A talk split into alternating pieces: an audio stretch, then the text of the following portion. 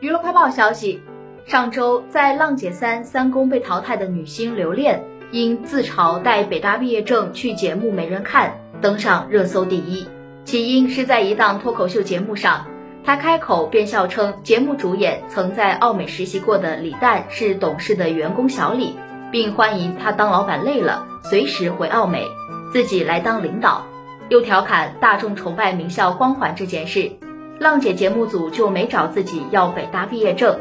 当初自己带过去白带了。同时，他又转手掏出了北大毕业证，说网传的校训是假的，北大没有校训这事儿只有北大人才知道。